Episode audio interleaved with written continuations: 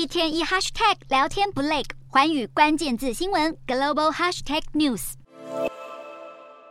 白雪皑皑的跑道上，一架俄罗斯空军 Tu-160 战略轰炸机后燃气全开，腾空而起，直冲云霄，展开北极空域的巡逻任务。俄罗斯尽管这一年来在乌克兰损失惨重，却始终不愿放下掌控北极的野心，继续扩建极圈周围军事基地。因为气候变迁导致北极海冰层加速融化，让整个地区越来越适合航运开发、军事活动，并且发展经济。对普丁来说，北极海是领土北端的防御重地。俄国近几年来建造多艘大型破冰船，开发极圈航线，还在去年年底把刚下水的核导弹潜舰苏沃洛夫大元帅号编入北方舰队，延伸俄军当地的核武实力，对此北约连忙发布警告。另一大霸全国中国也对北极虎视眈眈。中国曾经发表北极政策白皮书，声称自己是近北极国家，还宣告要在“一带一路”框架下建立冰上丝路，派出破冰科研船远赴北极勘察。对中国而言，船舶走北极海航道比绕道马六甲海峡要来的省时也省事。不过，这个所谓近北极国家的说法立刻被西方给打脸。首先，光地理位置就说不通了。但让欧美国家更担忧的是，中国政策缺乏透明性，实际上恐怕是以科学研究为借口，扩张北极海的军事活动，甚至跟俄罗斯战略合作。除了军事目的之外，北极海战略地位显要的原因，还包括蕴含丰富石油、天然气、矿物以及航运商业价值。瑞典本月就在临近极圈的拉普兰地区探勘到超过一百万吨的稀土矿物。稀土能驱动电池、制造手机，是现代社会最不可或缺的元素。航运方面，远洋船只想开往世界另一端，穿越北极海比传统航线节省更多时间与成本。拜气候变迁所赐，这个曾经无法穿越的水道，今日却成了全球列强必争之地。